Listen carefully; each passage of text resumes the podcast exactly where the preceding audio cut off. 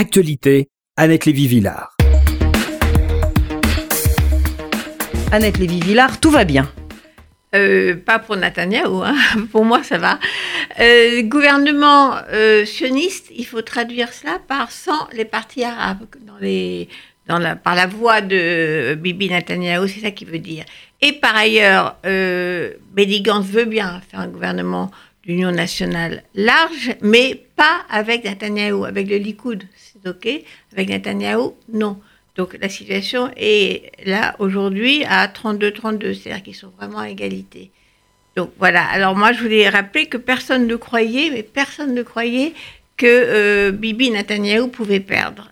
Or là, euh, l'homme euh, qui a battu tous les records de longévité euh, au pouvoir en Israël, un record historique, risque de perdre.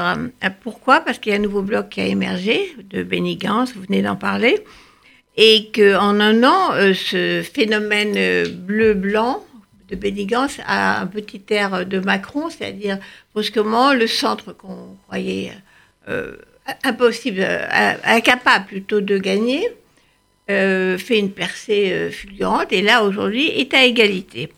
Alors Kik Bibi avait pourtant pendant la campagne utilisé toutes ses ficelles habituelles pour rester sur son socle surfant sur la division, le complotisme, la haine, la peur, toutes les vieilles recettes populistes qu'il a toujours utilisées avant tout le monde. Il a été précurseur sur ce côté-là.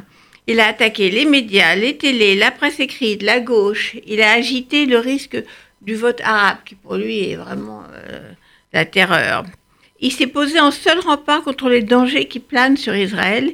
Il a annoncé qu'il allait annexer une partie de la Cisjordanie en particulier la vallée du Jourdain, pour faire plaisir à son électorat de colons. Et il a même tenté de s'allier avec l'extrême droite, le parti d'extrême droite euh, euh, kahaniste, qui d'ailleurs, il faut le dire, n'a pas réussi à avoir ce siège. Ce qui est une bonne nouvelle, c'est la partie raciste et xénophobe. Pas de siège à la Knesset.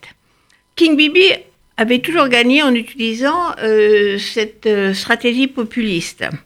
On le pensait insubmersible. Et les analystes trouvaient que Benny n'avait pas les épaules assez larges pour euh, renverser le monarque. Et pourtant, King Bibi, cette fois, est tout proche d'une fin peu glorieuse. Accusé de corruption, convoqué par la justice en octobre, son seul souci aujourd'hui est de faire passer une loi qui lui garantisse l'immunité parlementaire.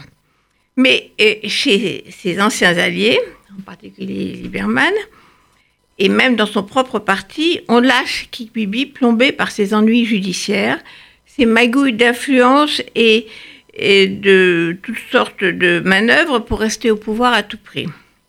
Le charme est rompu, écrit aujourd'hui l'éditorialiste du journal Haaretz. Le charme au sens vraiment euh, d'être envoûté.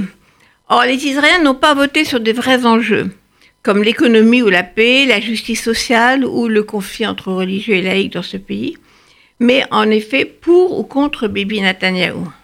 Et aussi pour garder le fonctionnement normal de, la démocratie israélienne quand euh, Bibi Netanyahou n'a pas cessé d'attaquer la police et la justice. Les électeurs arabes se sont mobilisés. Vous l'avez dit, la liste arabe unifiée aura 12 sièges, devenant le troisième parti d'Israël. Les partisans du nationaliste laïque Avigdor Lieberman se sont aussi mobilisés. La gauche s'est maintenue au Parlement et tout cela fait chuter King Bibi, qui n'est pas en état de faire une coalition. Normalement, comme on l'a dit, euh, on devrait avoir un gouvernement d'union nationale et tout le monde est d'accord, y compris avec le Likoud. Mais Benny a mis une seule condition, sans Netanyahu. Donc le dernier acte est engagé.